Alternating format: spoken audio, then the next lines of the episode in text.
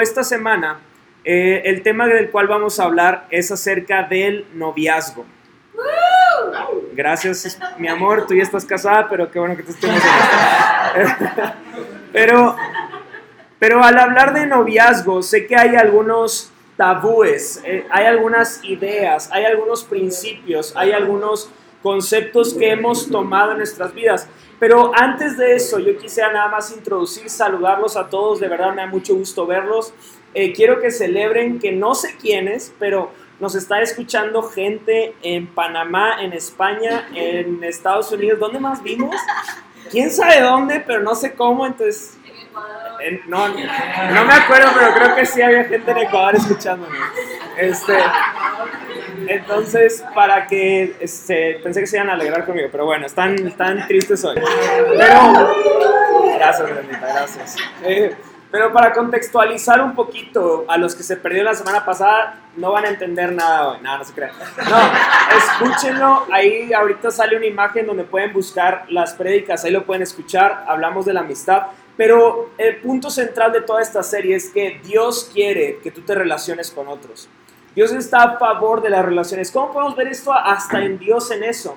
Vemos que en el principio de todas las cosas vemos a Dios Padre, Dios Hijo, Dios Espíritu Santo que dicen, hagamos al hombre a semejanza de nosotros. O sea, vemos que Dios dice eso y tú dices, ¿cómo de nosotros? Existe una relación. Todo lo que Dios hace es a través de relaciones. Aunque tú tengas el mayor talento de todas las personas y ponemos a una persona que hace exactamente lo mismo que tú haces, si esa persona tiene amigos, te aseguro que va a, llegar, mucho más lejos de lo que tú vas a llegar. Porque el poder de las relaciones nos lleva a otros niveles. Entonces, ¿qué diferencia encontraríamos si las relaciones que decidimos tener cerca de nosotros nos pueden impulsar a crecer? Entonces, ah, con, todo esto, eh, lo que quiero empezar diciendo es que Dios quiere enseñarnos cómo Él ve las relaciones. La semana pasada hablamos de la amistad, esta semana hablaremos del noviazgo, porque normalmente tú y yo aguantamos más las relaciones que nos tratan mal que las que nos tratan bien. Somos medio masoquistas, pero es la verdad. En amistades, en noviazgo, en muchas cosas, tienen más relación con aquellos con los que peleas más. Y tiene cierta lógica, hasta psicológica, de por qué pasan esas cosas, porque tienes algunos puntos en común y tienen personalidades en común. Pero si no sabes cómo tratar estas cosas, puede ser un problema muy grande. Como sé que algunos de nuestros clubes de solteros están naras. hoy, están tristes.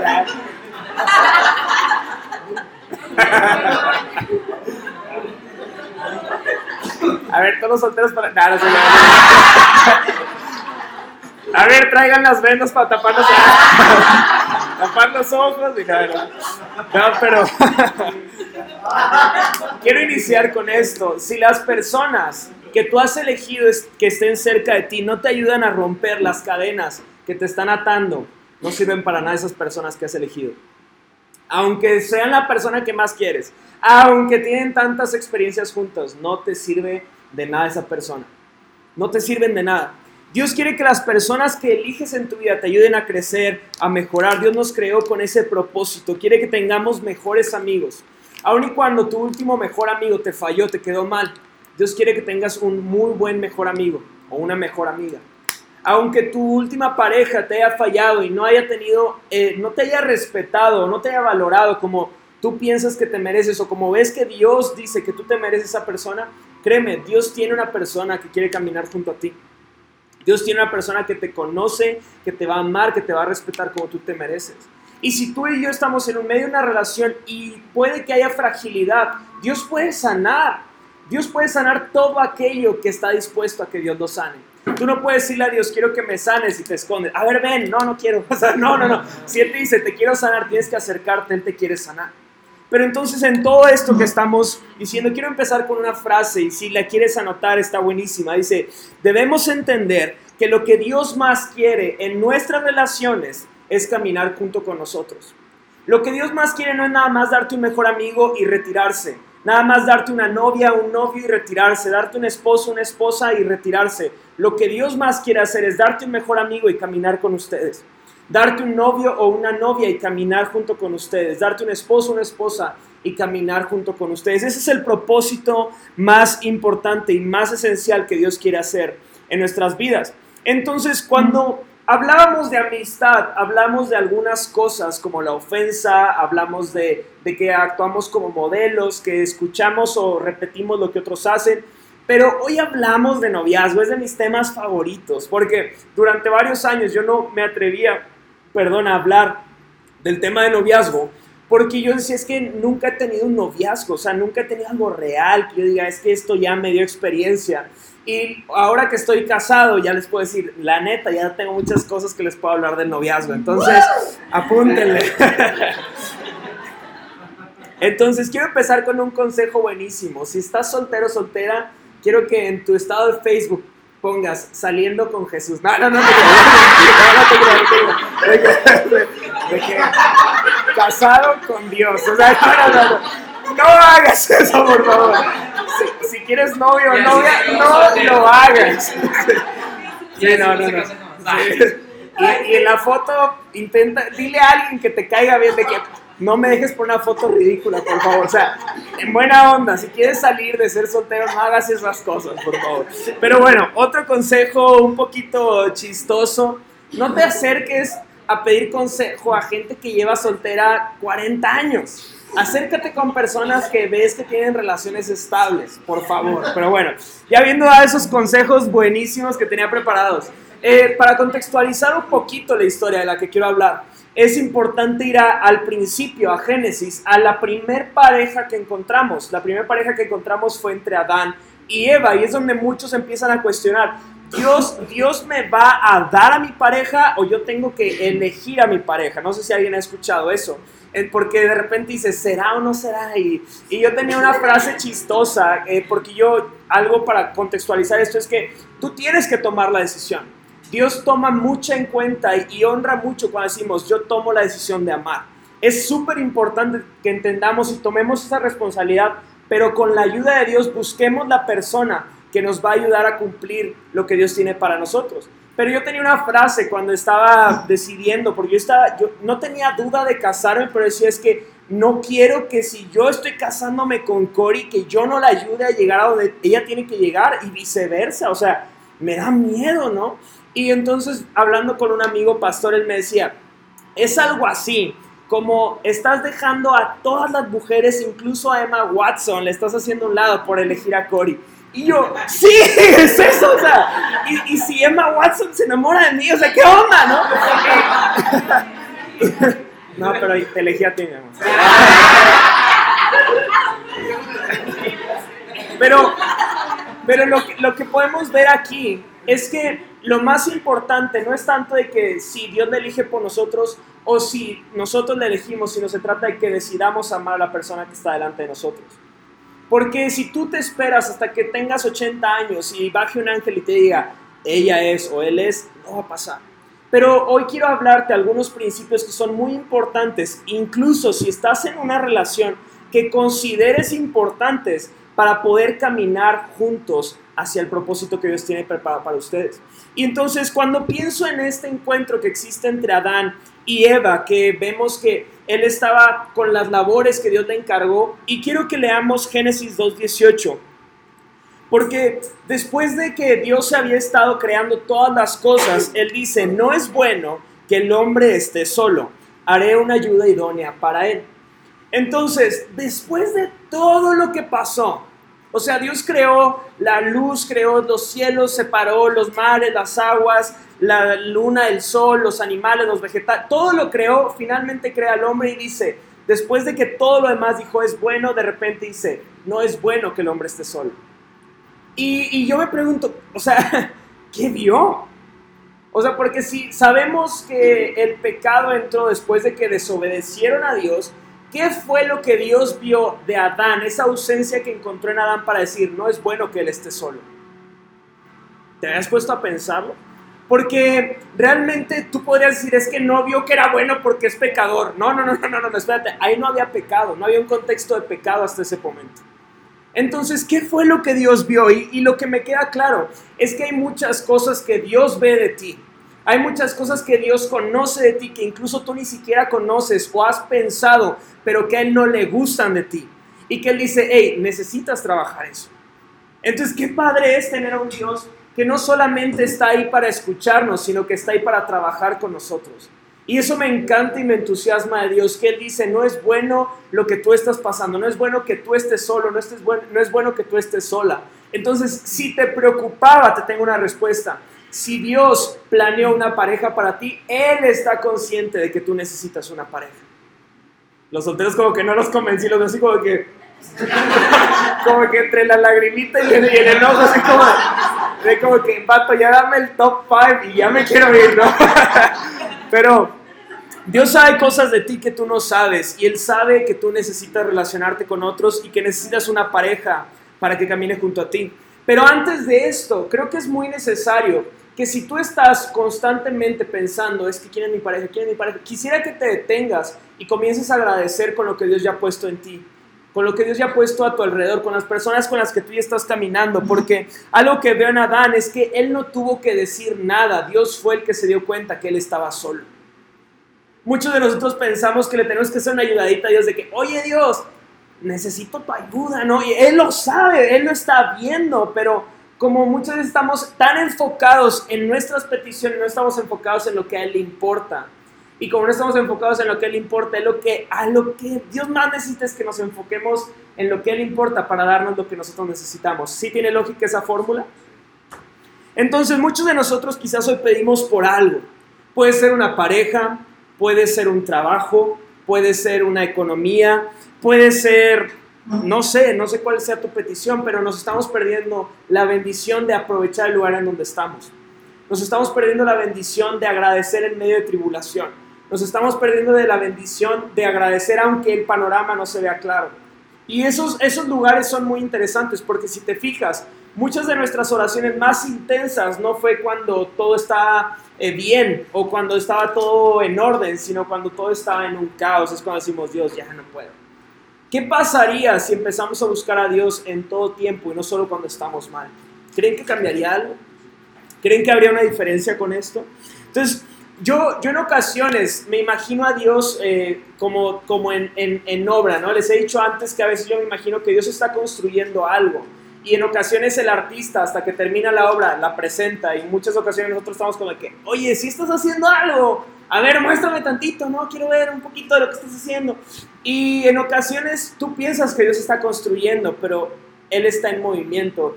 Y quiero que te grabes esto en tu corazón. Quizás tú llevas tanto tiempo esperando por una, una respuesta de Dios o estás orando por algo por años y no ves como que algo pasa y quiere decirte Dios está en movimiento. El hecho de que tú no veas que está actuando hoy no quiere decir que Él no esté moviendo algo para que tú camines en tierra plana. Entonces quiero animarte a todas estas cosas porque de nada serviría para mí decirte todo lo que puedes encontrar o no en una pareja o qué tienes que encontrar si no te digo antes que tienes que descansar en que Dios está en control en esta situación. Así como en muchas otras, pero incluso en tu pareja, Él está en control. Si vamos bien? ¿Tienen cara súper de regañados o de concentrados? Por favor. Necesito que me ayuden a predicar, por favor. Eh, pero bueno, ya entrando un poquito más a materia. Este mensaje está hecho para que de aquí salga siendo más sexy. No, es mentira, es mentira. No, no, es para eso, pero sí quiero que tomes este mensaje y si lo atesoras, estoy seguro que algo, algo bueno va a salir de todo esto. Eh, como leímos ahorita, Adán estaba solo. Adán estaba trabajando solo. Dios vio la necesidad y suplió de una pareja. Dice que entró en sueño, en sueño profundo, sacó una costilla del costado de, Adán y creó a Eva. Y entonces la creó así para que siempre permanezca la mujer a nuestro lado. Es mentira, eso no sale en la Biblia, pero suena bonito, ¿no? Entonces Dios crea a la mujer, sale de nuestra costilla y es alguien que está con nosotros, acompañándonos, caminando con nosotros. Y tú dices, Guille, ¿qué tiene esto que ver si o ya tengo novio, novia, o ya estoy casado, o ya hay gente a tu alrededor que necesita dirección en cuanto a elegir una pareja? Hay gente que tú conoces que ha elegido malísimo, hay gente que tú conoces que ha elegido 50 parejas desde que tú lo conoces y lo conoces desde los dos años, ¿no? O sea, y, tú ves que cambian y cambian y cambian de parejas. Tú necesitas ser alguien que le diga a esas personas de que, oye, creo que Tú necesitas enfocarte en algo diferente. Y si no tienes amistades, si no tienes a nadie a quien compartirle estos principios, creo que tú siempre puedes ser una mejor pareja a tu, a tu esposo, a tu esposa, a tu novia, a tu novia. Y los solteros sí tomen nota. No veo varios solteros y si no toman nota, pues bueno, pero bueno. Se están confiando de que la voy a subir. No la voy a subir. no, no se crean.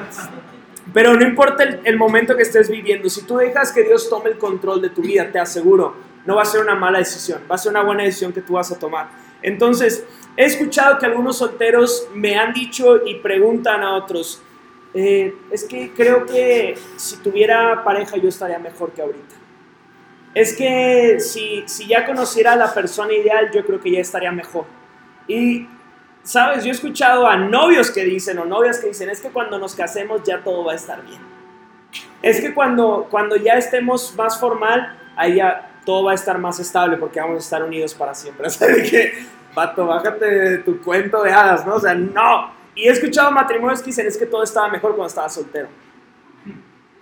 ¿Te ha pasado? O sea, ¿cuántas veces he escuchado de que te casaste? Uy, no.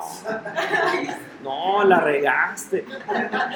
¿Por qué? Porque no aprendemos a disfrutar cada etapa, no aprendemos a tomar lo mejor de cada bendición que Dios ha puesto en nuestras manos. Porque tengo una noticia para decir a los solteros, está bien que seas soltero.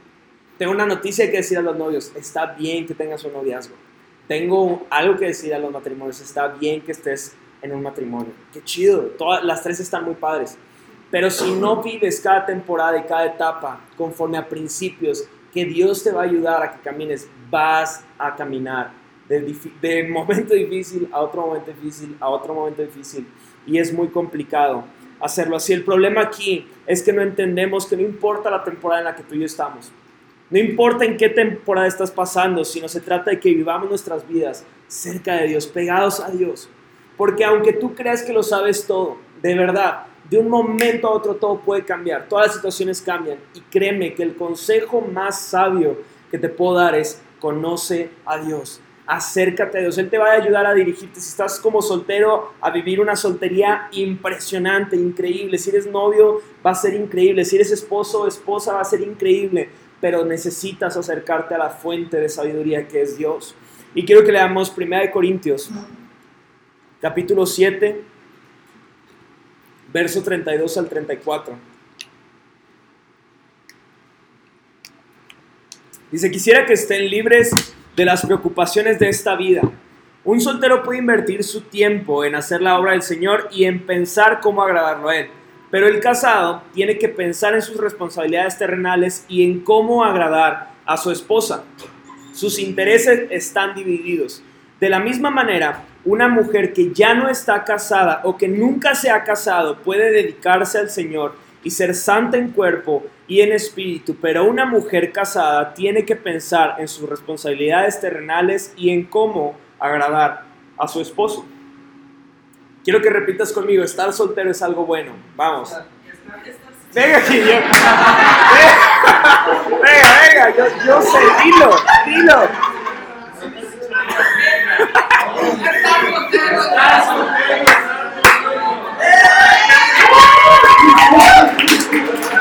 Pañuelos, por favor, para él. Un pañuelo, un pañuelo. Estar soltero es algo bueno. Pablo en este capítulo que acabamos de leer, estos versículos, nos habla de que permanecerán solteros como él. Y tú dices de que, ah, o sea, eso era de noviazgo, no de estar solteros para siempre, ¿no? Eh, hay algunos estudiosos que nos hablan que Pablo, por el cargo que tenía dentro de los fariseos, no podría haber llegado a ese cargo de tanta importancia si no hubiese estado casado. ahí los, los, estudiosos bíblicos aquí están de que, a ver, voy a buscar. Bueno, creen que ese cargo de tanta importancia sobre toda la región solo lo tendrían personas casadas. Entonces muchos estudiosos creen que Pablo era viudo. Entonces, como persona viuda ya había conocido la etapa del casamiento. Entonces, por eso él también dicen que habla con tanta libertad de cómo es que él sabe lo que es vivir en matrimonio, ¿no? Y entonces él desde una faceta de viudez, que lo creen muchos estudiosos, muchos doctores de, la palabra, eh, ellos creen que él tiene por eso estos principios que está diciendo, ¿sabes qué? Si tú, si tú estás solo, quédate solo. Sirve al Señor solo, sírvelo en tu soltería. No te tienes que casar, porque casándote tienes que vivir para tu esposa. Pero ya sea que él, él estaba en esta situación o no estaba en esta situación, si era viudo o si él nunca se casó, yo te quiero decir, él tenía plenitud en su soltería. ¿Qué quería decir esto? Que él no le importaba casarse. No era como que se lo prohibieron, no era como que le dijeron, no, ya no puedes. No, no, no. Él dijo, no quiero casarme. O sea, estoy bien así. Entonces, si tú eres soltero o si tú eres soltera y tú te quieres casar, te quiero decir algo para que estés, descanses. Te vas a casar. Está bien. El tema aquí es la persona que tienes que elegir.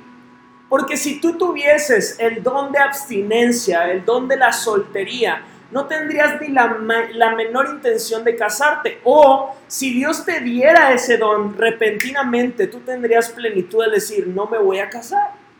¿Por qué? Porque no me quiero casar, no tengo, no tengo ningún sentimiento de casarte. Pero si tú te quieres casar, descansa, no tienes el don de la soltería. Yo no lo tengo, yo estoy casado, yo no podría haberme quedado soltero, pero igual, como que siguen espantados, no sé, no sé qué. o sea, tranquilo, todo va a estar bien, se los prometo. Pero, sí, así como el, el, matrimonio es un regalo de Dios, eh, así lo menciona la palabra, el matrimonio es un don de Dios, es un obsequio que Dios nos da. Igualmente la soltería, aquellos que tienen el don de la soltería, es un regalo de Dios. Pero aquí hay algo interesante, porque cuando una persona es plena y feliz y está casada, si te ve con tu pareja te va a decir, cásense, está súper chido casarte. Si ves a alguien amargado con su matrimonio todo mal, te va a decir, no, hombre, no te cases. Entonces, si tú eres alguien que dudas si tienes el don de la soltería, tú le dirías a todos, no, quédate soltero, está súper padre, esto es lo mejor. Entonces, quiero que descanses un poquito en saber que si no, no sientes esto, todo está bien. Igual y no, no es lo tuyo estar soltero. Pero si tú has estado dudando en todas estas cosas y no encuentras paz, yo te quiero decir, tienes que descansar. Esta área la tienes que dejar en Dios. Quiero contarles un poquito cómo me pasó a mí. Yo había estado saliendo con diversas amigas eh, que, me, que me presentaban pastores, etcétera, etcétera. No, no, te había contado, mi amor, pero te vas a enterar ahorita. Claro, te creas. No, en serio. Quiero usarlos a todos para, para salir ileso.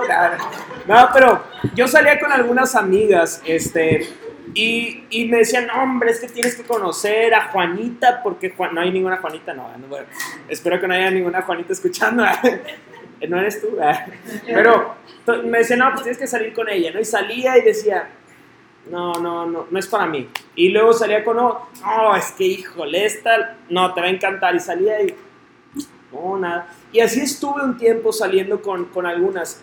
Y de verdad, de verdad, se los digo de corazón. Cori conoció un parquecito que era mi parquecito de las oraciones. Y fui a mi parquecito de las oraciones. No, no es, no es nada espiritual, es que siempre iba ahí como a tener mis tiempos yo personales con Dios, ¿no? Y entonces fui al parquecito y le dije, Dios, te entrego mi situación emocional. ¿Ya?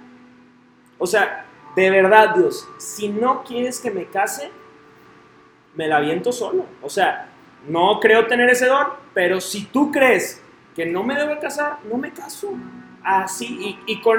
Fue una oración honesta, no fue una oración como truco de que, pero si quieres una novia, o sea, échame O sea, fue, fue de corazón abierto. O sea, fue que la neta, si no tienes alguien para mí, me la viento solo. O sea, yo a trabajar.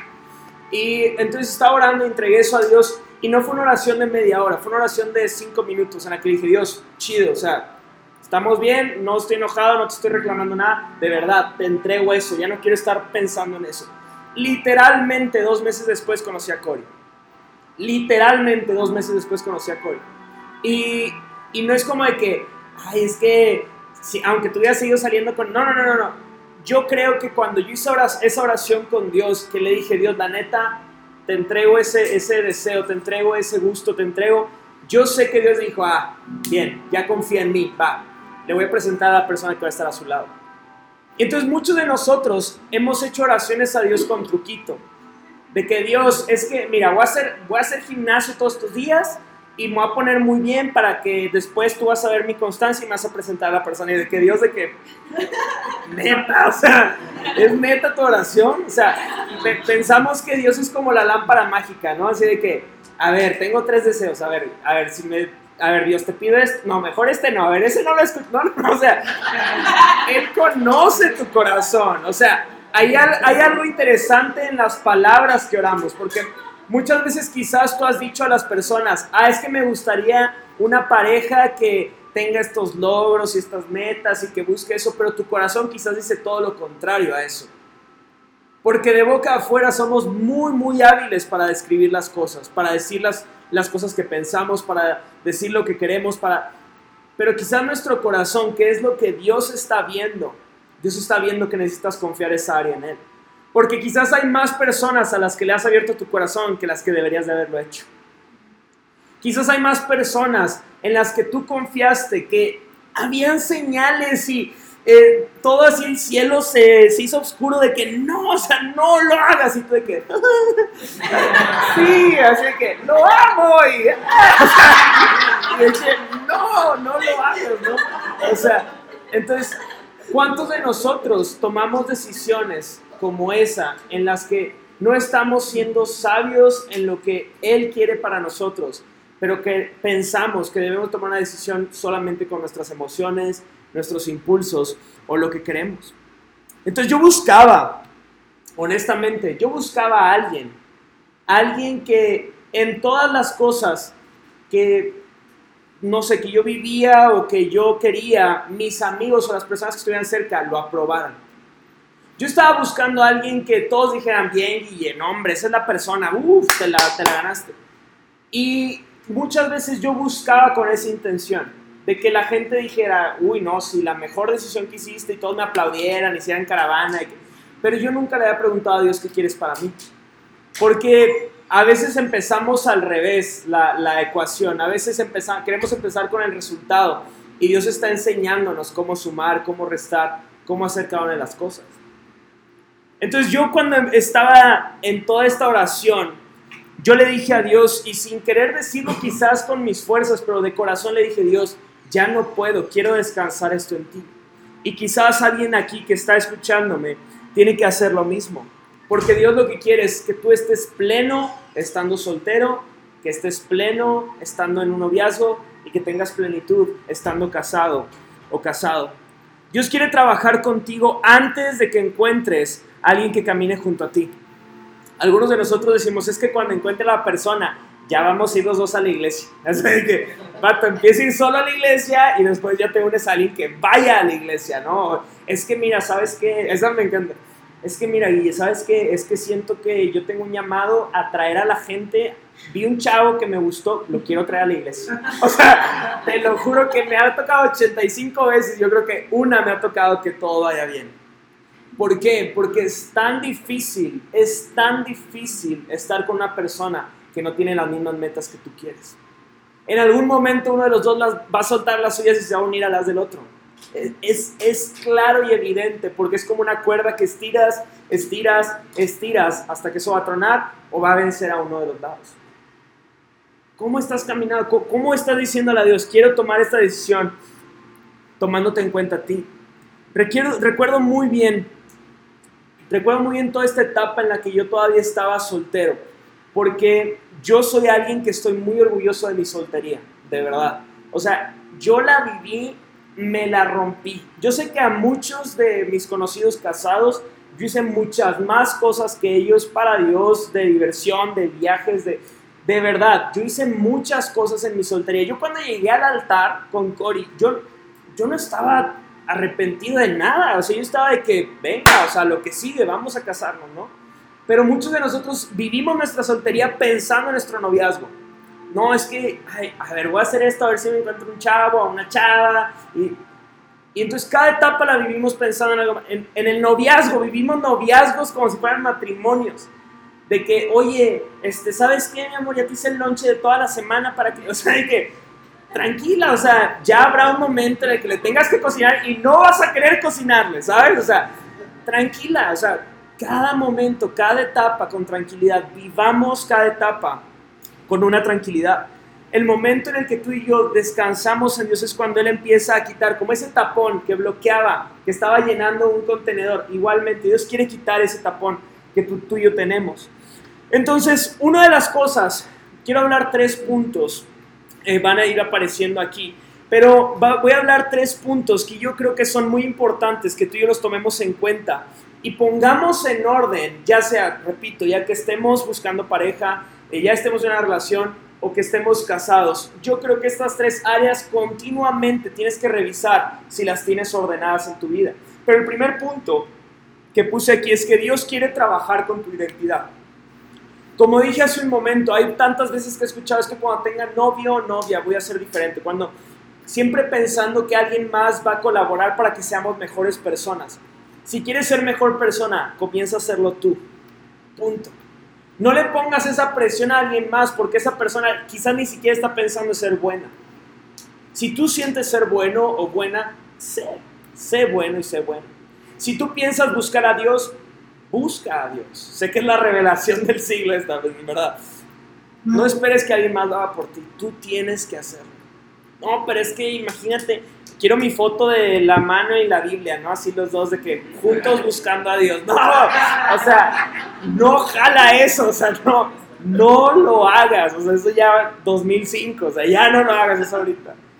Si tú quieres buscar a Dios juntos, te aseguro que incluso si no te sientas a leer la Biblia con tu pareja o con esa persona, pero su corazón está enfocado en lo mismo, van a estar unidos en espíritu sin necesidad de estar leyendo juntos la Biblia. Es mucho más importante unión en espíritu que unión en mano y foto, Instagram, like, post, repost y todas esas cosas. No es importante, no es importante. Dios quiere trabajar en tu identidad. Lo que tú formarás en la relación no debe ser identidad, sino que debe ser carácter. Lo voy a repetir. Lo que tú formarás en una relación no es identidad, sino que es carácter. ¿Qué quiere decir esto? Identidad es quien tú eres. Carácter es lo que tú eres, pero todo lo malo o lo bueno o todo lo emocional. ¿Qué significa carácter? Cuando tú y yo nos cae un depósito de X cantidad de dinero tú dices de que, wow, tu carácter es lo que haces con ese dinero. Si tú tienes un carácter, no, ¿sabes qué? Voy a ahorrar el 10%, voy a invertir en esto y, y todo el dinero bien distribuido, tú tienes un carácter de ese tipo. Si eres alguien que te cae ese dinero, uy, vato, vámonos a comprar y shopping, shopping fiesta, tú tienes ese tipo de carácter, no, no eres ahorrativo, no eres ordenado con tus finanzas. Si tú eres alguien con todo lo contrario, te cae el dinero y sabes que no se toca nada, ahí guardadito, tienes ese carácter. Eso es carácter, todo lo emocional, todo el reflejo de algo que te pasa, ¿cuál es tu reflejo? ¿Qué otra cosa es carácter? Cuando alguien llega y está súper, súper estresado, estresada, enojado, con hambre, sueño, y te dicen algo que tú no quieres escuchar. Carácter es lo que pasa en el segundo después de eso. Hay quien tiene carácter explosivo y tú y yo sabemos qué pasa ahí. Hay quien tiene carácter pasivo y puede manejar la situación. Eso es carácter y eso es lo que Dios trabajará en una relación en ti, tu carácter aunque no te quieras dejar, eso es lo que Él podría trabajar, pero tu identidad es quien tú eres. Y hay algunos de nosotros que dentro de la relación, dentro de nuestras parejas, empezamos a formar nuestra identidad, pero no es lo principal. ¿Sí vamos bien hasta ahí? Como que los veo bien perdidos a todos. ¿Sí? ¿Vamos bien? Identidad no es lo principal, pero tu identidad simplemente si estás con una persona que es mejor que tú, te va a hacer mejor que tú. Y ahí estás cambiando tu identidad. Si esa persona es peor que tú, sabes qué va a pasar, te vas a hacer peor. Pero lo que tú tienes que ver cuando estás buscando una pareja no es identidad, no es, es que esa persona me hace sentir mejor. Amigo, amiga, Dios te hace sentir mejor porque Él pagó por ti un precio que nadie más puede pagar. Eso es suficiente. Pero si tú y yo buscamos mal, vamos a encontrar mal.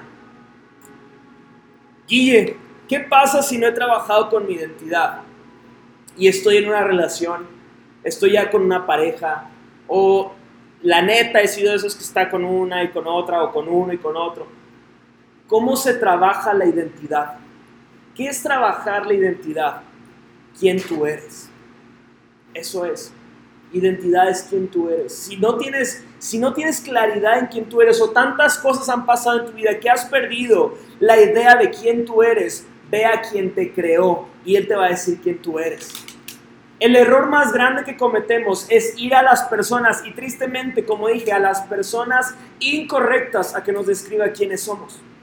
Entonces esa persona va a ver lo que ve. Y el peor consejo que te pueden dar es lo que ven. Una persona que conoce a Dios no te va a decir lo que ve, sino lo que Dios dice que tú eres. Entonces, si tú de todos modos dices que no sé qué soy, si eres una mujer y con gran respeto lo digo estando aquí mi esposa, si tú eres una mujer, quiero decirte que tú eres amada por Dios, que tú eres hermosa, que tú eres una princesa, que tú eres amada por Él. Aunque todo esté mal a tu alrededor, eres amada. Y si Dios te ama, quiero que le digas al siguiente chico con el que salgas, dile, mi papá es Dios, tu suegro es Dios, échale ojo a cómo me tratas. Pero muchos de nosotros o muchas de nosotras queremos como suegro al diablo y ahí vamos de mensos o mensas a buscar a alguien que no tiene esa revelación de quién es Dios. Si tú eres hombre y has perdido tu identidad, yo te quiero animar a decir, Dios te ha dado una autoridad sobre tu vida tan grande, ha puesto en tus manos talentos, ha puesto dones en tus manos, te ha hecho cabeza de miles, te ha puesto en lugares tan altos que tú ni siquiera te imaginas. Dios te ha dado tantas cualidades que quizás has olvidado por las cosas que has vivido, pero Él te ha puesto ahí. Y esto que dije es nada comparado a lo que Dios te quiere hablar. Pero si queremos tomar una identidad de nuestras situaciones, circunstancias, de lo que nos han hecho, cada quien, yo te invitaría a que vayas a la fuente que es Dios. ¿Has dejado que Dios trabaje individualmente en ti? ¿Has, has ido con Dios a decirle lo que realmente te duele? No como queja, sino como un ya necesito que intervengas. Le has dicho a Dios, así como conocías esos secretos de Adán, quiero que me muestres cuáles son las cosas que ves que no están bien en mí.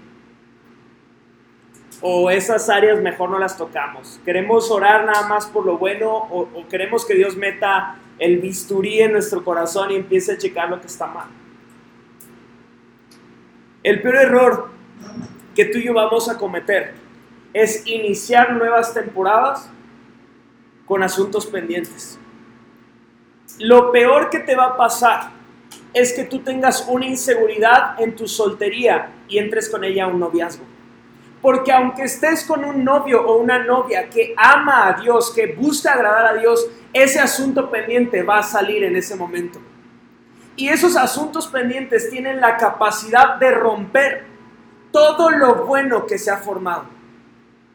Esos asuntos pendientes tienen la capacidad de quitar todo lo bueno que se había construido antes ahí.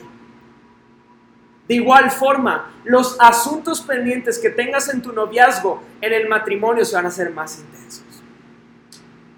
Si escondes el celular cuando te vas al baño, si hay muchas cosas, créeme, eso no disminuye, eso se hace más grande. Todos los asuntos pendientes de una antigua temporada deben de quedarse en una antigua temporada. ¿A qué me refiero? Y, no solo en lo relacional. Si tú eres alguien que, no sé, eh, está pasando por un periodo difícil económicamente y tú no tienes gratitud estando mal, cuando esté todo bien, te aseguro que no va a haber gratitud en tu corazón. Otro asunto, si tú no honras ni amas a tus padres por X o Y, créeme que en 10 años todo va a seguir igual. El hecho de que entres a una nueva temporada no significa que todo desaparece, sino que lo que dejas pendiente se hace más grande. Es como un enemigo que está guardado en el closet. Un día va a salir. Yo te recomiendo que si tienes asuntos pendientes, los concluyas antes de iniciar una nueva temporada. Si tienes asuntos pendientes en tu soltería, amigo, amiga, tienes a Cristo en medio de ellos para decirle, Cristo, te entrego todo ya, listo. Eso, eso es lo único que tienes que hacer, no tienes que hacer nada más. Ahí está, ya. No puedo con eso, se acabó ahí. Pero tienes que decidir, decirle, ahí está, ahí están mis etapas pendientes, Dios, ahí te las avento. Pero por mucho tiempo hemos dejado esos asuntos pendientes, pensando que ya nadie los recuerda. Pero créanme que tenemos como enemigo, tenemos un enemigo que no va a intentar solaparte, sino va a intentar destruirte.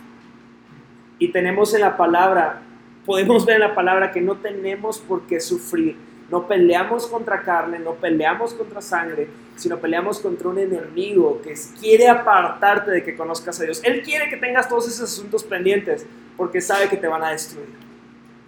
Tú y yo tenemos que tomar toda la fortaleza que encontramos en Dios para comenzar a cambiar las cosas. Segundo punto, Dios quiere trabajar con tu tiempo libre. Dios quiere trabajar con tu tiempo libre antes de que inicies en una relación. Si estás en una relación, Dios quiere trabajar contigo antes de que entres al matrimonio.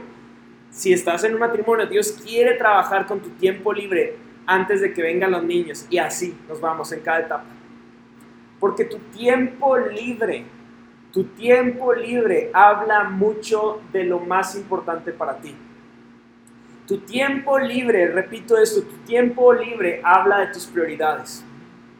Si tú en tu tiempo libre no haces nada de provecho, solamente trabajas para mantener tu hogar, solamente haces, tú, tú empiezas a juzgarte a ti mismo.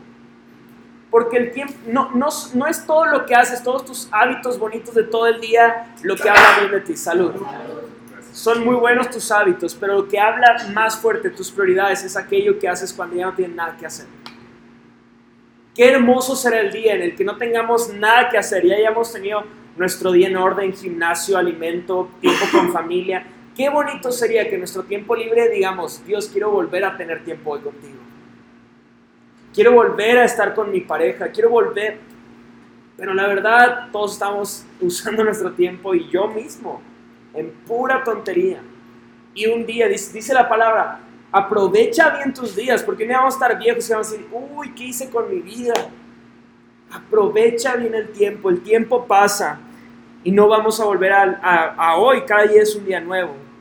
Entonces, con esto de que Dios quiere trabajar en tu tiempo libre, quiero que tú lo enfoques a servir a Dios. ¿Qué significa servir a Dios? Significa servir a otros. ¿Qué significa servir? Si no sabes qué es la palabra servir, haz algo por alguien que te gustaría que hicieran para ti. ¿A quién no nos gustaría estar en la mesa sentados y que ¡Ey, una pizza! Y tú, órale, gracias. Y luego, ¡Ey, tu helado favorito! Órale, gracias. Oye, ¿sabes qué? Te, compré los boletos de tu película favorita. Eso es servir a alguien. No tienes que estar gastando dinero, puede ser de muchas formas. Hey, limpié esto que sé que tú querías que se limpiara. Pero incluso te lo quiero poner un poco más allá. Sirve a otros como Dios quiere que los sirvas. Sirve aquí. Sirve aquí con nosotros. Ordena la silla, ¿no? Y siempre pasa de que la chava se enamora del que carga más sillas. Entonces carga muchas sillas. Y ya, ya de vida, de que sí, de que listo, listo. No, pero ¿por, ¿por qué sirve a otros? Porque es importante servir. Es importante servir porque una persona que sirve es una persona que ama. Y una persona que ama a las personas es una persona que ama a Dios y ha conocido a Dios. Porque yo sé que Dios ama a las personas, entonces yo amo lo que Dios ama. Y eso me convierte en una persona que tiene temor de Dios. Si tú encuentras una persona que ama a la gente, te aseguro que tus problemas van a disminuir mucho cuando estés con esa persona, sea hombre, sea mujer. Porque una persona que está dispuesta a servir es una persona que no es egoísta, es una persona que no le importa cómo la vean, es una persona que no le importa lo que digan de él o de ella, porque dice, yo tengo que servir a otros. Entonces, utiliza bien tu tiempo Utiliza tu soltería o incluso si eres novio para servir. Ama a las personas. Y el punto número tres de lo que siento que Dios quiere trabajar en cada uno de nosotros, en cada una de estas etapas, pero especialmente hoy, en la soltería para entrar al noviazgo, es Dios quiere darle propósito a tu soltería y quiere darle propósito a tu noviazgo.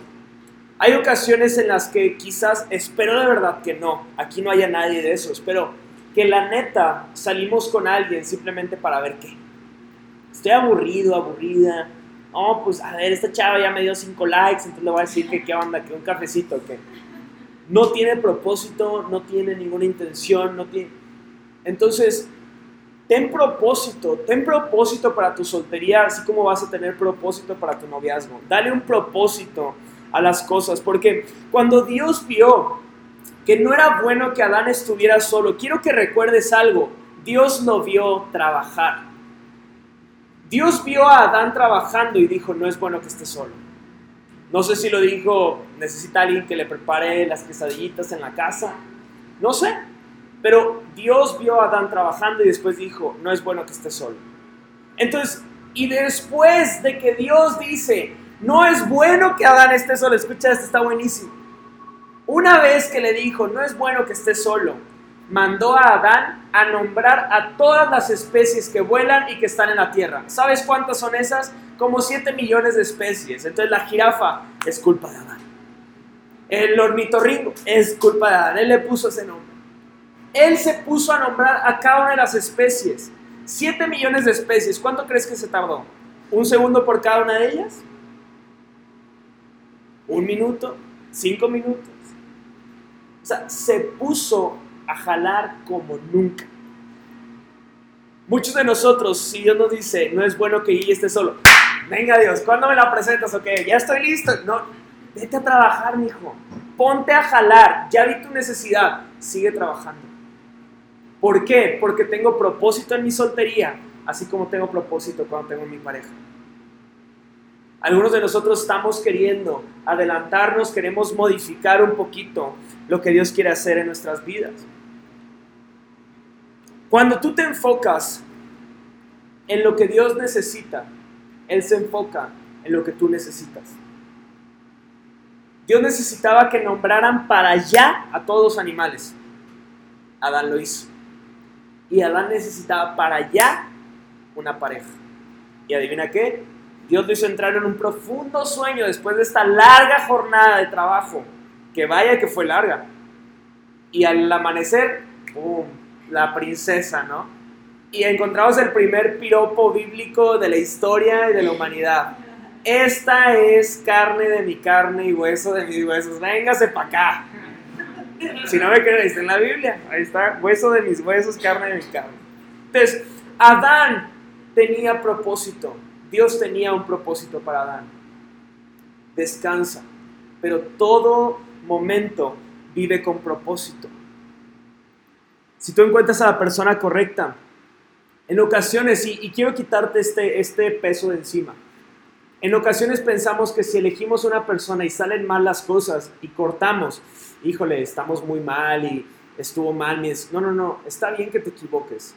Créeme que incluso las personas que tú creerías que son más correctas también pecan. Sí, yo sé que piensas que soy súper santo, pero yo también peco. Hay todos de que... o sea, yo también me equivoco, todos nos equivocamos, todos tenemos pecados, por eso necesitamos un Salvador, por eso necesitamos a Cristo, no porque sea perfecto. Yo no te invito a una religión de perfectos, te invito a una religión de pecadores con un Dios perfecto. Pero tenemos que entender este principio. Tenemos que entender que si encuentro a la persona, nos equivocamos, no pasa nada. Pero si tú vives bajo los principios de Dios, cuando empieces a ver que esa persona que parecía que todo estaba bien, su corazón no es, no es el que te dijo que era. Tú vas a poder ver si eres capaz de ayudarlo a que juntos lleguen a lo que sigue. O decir, ¿sabes qué? No podemos. A la larga esto va a tronar, entonces, ¿sabes qué? Ahí la, ahí la paramos. Pero eso llegará si tú vives tu noviazgo con propósito. Si tú tienes un novio o una novia que no quiere casarse y tú te quieres casar, aguas, aguas aguas con todo esto, porque es imposible caminar y vivir una vida con propósito si uno de los dos no quiere lo mismo. Y ahora quiero dos preguntas para ti, ya voy cerrando este tema. ¿Qué es para ti salir? Vamos a un date. ¿Cuál es la profundidad de esa pregunta? ¿Realmente te interesa conocer a esa persona porque su apariencia te llamó la atención? te interesa porque, ¿cuál es tu intención? ¿Por qué fue el vamos a una cita? Decías, ¿tiene el potencial de la persona que quiero a mi lado? ¿Cuál fue la intención? Porque tú tienes que ser honesto en qué quieres encontrar. Algunos de nosotros queremos una pareja para Netflix en chill. No sé si saben qué es eso, espero que sí sepan, pero es como, bueno, búsquenlo en Google. Pero no es nada serio, es a lo que va. Algunos quieren una pareja para solo una noche. Guille dijo eso, sí, lo, lo, lo, han dicho en tus amistades, entonces, ¿por qué yo no lo puedo decir? Algunos de nosotros queremos pareja, parece una pareja. Algunos quieren amigo con derecho, nada más para un ratito, porque tristemente soy tan inseguro de mí mismo que no puedo estar solo, entonces necesito a alguien que me acompañe a hacer mis tonterías. ¿Para qué quieres una pareja? ¿Para qué necesitas una pareja? Una pareja para alcanzar propósitos, una pareja, ¿para qué? Porque nuevamente lo peor que te puede pasar es que si encuentres una persona que satisfaga todo eso. Y al final, nuevamente vamos a entregar el corazón a la persona correcta, va a traer amargura, va a traer consecuencias, ya lo sabes, a todos han roto el corazón, ya sabes hacia dónde va ese camino. ¿Qué es lo que estamos buscando? Un noviazgo que tiene a Dios en el centro. Yo puse tres características. Ya es para cerrar el tema. Quiero que las pongas, Dani, por favor. Dice, tiene propósito, tiene metas y tiene límites. Tiene propósito, tiene metas y tiene límites. Yo siempre enseño eh, en noviazgo cuatro puntos que yo tomé para elegir a Cory. En esta ocasión no quise decirlos porque algunos de los que están aquí ya se los he dado. se los juro que no es publicidad, pero pueden escuchar en, en el podcast que tengo. Ahí hablé de noviazgo y toqué esos cuatro puntos. Pero a mí me gusta tocar cuatro puntos, nada más los voy a mencionar por encimita, pero yo siempre hablo del aspecto físico, es importante. ¿Por qué? Porque créeme que algunos de nosotros tenemos todo, todo, incluso me atrevo a decir, todo lo espiritual ya, decimos, no, es que busco a Dios, ya, pero amigo, amiga, quizás tu aspecto físico, uh, tienes que hacer algo por ello. Y, y perdóname que lo diga, o sea, no lo digo buscando ofender, es que te tienes que ver bien para... No, no, no, no. Pero créeme que si tú buscas una pareja de cierto tipo, esa persona también busca una pareja de cierto tipo. Entonces, el aspecto físico no es el más importante que yo considero, pero sí es importante que te guste la persona con la que estás. Porque van a haber tentaciones, van a haber personas que te busquen, te acechen. Es importante que te guste. El segundo punto que yo siempre toco es el aspecto de visión que caminen hacia el mismo sentido, que los dos tengan un propósito, porque yo, si yo le decía a Cori, yo quiero ser pastor, y ella decía, no, yo quiero ser astronauta, o sea, una iglesia en el espacio, como que, o sea, como que, como que E.T. ahí de que, oh, de que le cierren los sacos, ¿no? tú no, no eres bienvenido, Cristo no murió por ti, ah, y de que el E.T. Bueno, no, no. Es importante la visión. O sea, es importante que digan los dos, vamos para acá. El tercer punto que yo toco es siempre el carácter, lo que ya expliqué un poquito ahorita. Que tengan un carácter compatible. No significa igual el carácter, es carácter compatible. ¿Qué quiere decir eso? Si yo cuando me cae dinero me lo gasto como loco, que mi pareja no gaste como loco, sino que ella esté consciente, haga ahorro, esté, esté más tranquila en cómo maneja las cosas en todos los aspectos. Y el cuarto punto que yo siempre hablo es un tema de Dios.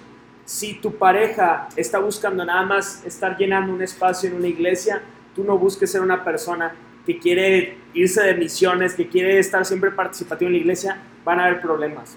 Entonces, obviamente, si tú eres alguien que tiene el corazón ardiendo por Dios, busca a alguien que esté ardiendo por Dios también. Pero bueno, volviendo a lo de tiene, propósito, tiene metas y tiene límites. Cuando hablo de propósito, es un objetivo más allá de ser novios. Un objetivo más allá de estar juntos. Un objetivo de soñar y decir, wow, o sea, lo que puede pasar si tú y yo estamos juntos, wow, ese es nuestro propósito.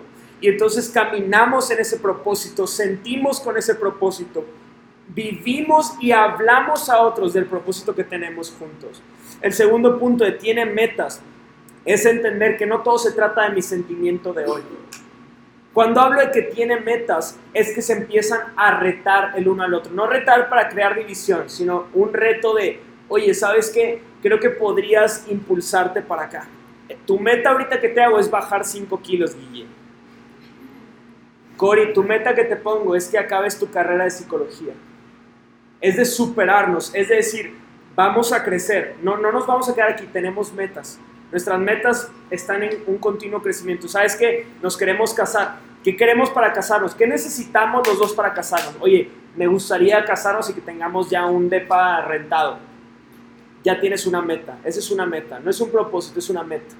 El propósito es más profundo. La meta es algo más, más tangible, algo más alcanzable. Y por último, tiene límites. Una persona que tiene límites tiene un buen sentido del tiempo. ¿Qué significa eso? Cuando una persona tiene límites, sabe cuándo ya fue suficiente. Sabe cuándo ya fue suficiente gastar dinero. Sabe cuándo ya fue suficiente eh, de estarnos viendo. Cada uno necesita su tiempo, su espacio. Y yo creo que en lo más esencial, en, esta, en este tiempo que somos tan, tan libertinos, una persona que tiene límites basados en Dios sabe que hay cosas preparadas para el matrimonio, sabe que hay cosas preparadas para el noviazgo. Una persona que tiene límites entiende que si Dios creó algo tan especial como la intimidad, la creó con un propósito y es para el matrimonio. Oye, Guille, ¿sabes qué? Pero es que yo he tomado malas decisiones en ese tema. No importa. La palabra nos da una promesa de que cuando venimos ante Él y nos arrepentimos, Él nos limpia de todo. Y aunque tú recuerdes cosas que han pasado en tu pasado, que no supiste determinar límites, Él puede limpiarte y decir, estás limpio. Oye, pero hice, no me acuerdo. Entonces, si tú estás por entrar a una relación o estás en una relación, tú puedes determinar límites aunque ayer no existían. Pero esos límites serán esenciales e importantes para tu etapa en el matrimonio porque sabrán cuándo ya fue suficiente, sabrán cuándo todavía es tiempo para hacer algo, pero es importante que aprendamos a tener esos límites. Por último, nada más quisiera leer un versículo y dice, es mejor ser dos que uno, porque ambos pueden ayudarse mutuamente a lograr el éxito. Si uno cae, el otro puede darle la mano y ayudarle. Pero el que cae y está solo, ese sí que está en problemas. Del mismo modo, si dos personas se recuestan juntos, pueden brindarse calor mutuamente, pero ¿cómo hace uno solo para entrar en calor? Alguien que está solo puede ser atacado y vencido, pero si son dos, se ponen de espalda con espalda y vencen. Mejor todavía si son tres, porque una cuerda triple no se corta fácilmente. Si tú y yo ponemos a Dios en el centro, Él es ese corte de tres dobleces. Él es ese corte que hace que las cosas no se rompan con facilidad. Él es esa persona que nos ayuda y nos capacita para que si no teníamos metas, las encontremos en Él. Para que si no teníamos propósito, lo encontremos en Él. Para que si no teníamos límites, los encontremos en Él. ¿Por qué te digo los límites? Porque simplemente en la historia que empezamos a hablar, en el Génesis, Dios les dice, todos los árboles, de millones de árboles pueden comer, pero de uno no pueden comer. Y ellos, sin haber conocido el pecado, tuvieron una mala intención en su corazón y fueron en contra de aquello que Dios les dijo. Pero si tú y yo aprendemos a vivir en límites, aprendemos a vivir cada temporada con los límites que Dios nos ha enseñado y nos ha dicho, te aseguro, te aseguro que en cada etapa, aunque haya momentos de dificultad, llegaremos a la meta. Llegaremos a la meta y con tanta alegría decir, lo logramos. Caminamos juntos en propósito, caminamos juntos alcanzando metas, caminamos juntos viviendo bajo los límites que Dios nos iba indicando y todo salió bien. Dios tiene para ti personas, amistades, un noviazgo, una pareja, un matrimonio. Tiene personas que te ayudarán a alcanzar esas metas. Pero es indispensable que tomemos a Dios y lo dejemos en ese lugar que solo Él le pertenece, que es el trono de nuestras vidas. Sé que es difícil cuando se habla de corazón. Yo creo que el único tema más difícil para hablar que el dinero de una persona es las decisiones de su corazón. Porque hay tantas decisiones que hemos tomado que no tienen una lógica al razonamiento humano. Que dirías, es que, ¿por qué hiciste eso? No sé. Pero Dios quiere tomar esas decisiones y decirte, yo te quiero dar una nueva historia que escribir. Yo te quiero impulsar a lo que viene para ti. Si estás soltero, te quiero decir, necesitamos que vivas al máximo. Hay cosas que tú como soltero puedes hacer que yo ya no puedo hacer. Tienes tiempo que yo ya no tengo. Y, y no lo digo de verdad con tristeza, pero yo conocí a Dios hace 10 años. Y aquí hay gente que me conoce de tiempo, Dani, Santi, Orla, Ede un poco, no nos veíamos tanto, pero sabes de lo que hacía Marian. Saben que estos últimos 10 años los vivía al máximo para Dios. Ellos, ellos mentirían, y con esa seguridad lo digo, mentirían si dicen que no vivía al máximo para Dios. Porque yo me la rompí. O sea, de verdad, me la rompí para hablarle de Dios a las personas, para vivir hablando del mensaje de Dios. Necesitamos que haya personas que viven con un propósito eterno cada etapa. Si estás en la soltería, hazlo. Si estás en un noviazgo, estás por empezar un noviazgo, necesitamos parejas que marquen un estándar de lo que es agradar a Dios en sus vidas. Necesitamos parejas que vivan con propósito, con metas, con límites, para que cuando se acerquen a ti digan, quiero copiar tu noviazgo, quiero copiar tu vida, y tú digas, con toda tranquilidad, cópiame. Tengo errores, eso sí te aviso, tengo errores, pero puedes copiarme. Puedo modelarte para que empieces a vivir una vida como la mía, porque sé para dónde voy. Porque últimamente vamos a llegar al matrimonio la próxima semana, que tenemos un tema muy bonito que compartir con ustedes. Y lo más hermoso, ya lo, ya lo compartí, es que todas aquellas áreas que Dios no trató contigo en tu soltería, las va a tratar a través de tu ayuda idónea en el matrimonio. Eso quiere decir que todo lo que no te gusta escuchar te lo van a decir. Y si no aprendemos a vivir con estos principios, va a ser muy difícil que nos mantengamos en pie. Entonces solamente para terminar, quiero animarte y no es como burla, de verdad lo digo con gran respeto es hermoso ser soltero. Es hermoso estar en una etapa de noviazgo. Es hermoso estar en un matrimonio. Pero es tan importante y es tan, tan, tan, tan intenso que lo tienes que grabar en tu corazón. Necesitas a Dios cada día más. No, no porque vengas al grupo lo necesitas menos, no. Yo, yo necesito cada día más de Dios. Porque cada día entiendo lo que Él está haciendo en mí. necesito más de ti, Dios. Necesito Todavía hay áreas de mi vida que no te agradan, necesito más de ti. Pero quiero que si estás soltero, descansa en Dios. Él tiene una persona para ti. Él tiene una persona para ti que quizás no se alinea a lo que tú estás orando, porque tienes que primero alinear tus oraciones a lo que Dios quiere para ti. Pero Él tiene una persona que es mucho mejor de lo que tú estarías buscando. Si estás en un noviazgo, Dios quiere ajustar algunas cosas que tú sabes que Él tiene pendientes contigo. Y quiere hacerlo no porque quiere tronarte, sino porque quiere pulirte. Porque sabe que la persona que tienes al lado es su hija o su hijo. Y dice, ¿sabes qué? Quiero que pongas atención. Quiero que lleguen a un destino. No quiero que nada más estén por andar. Y si estás en un matrimonio, es una etapa hermosa. Pero si no tenemos a Dios en el centro, eso es un.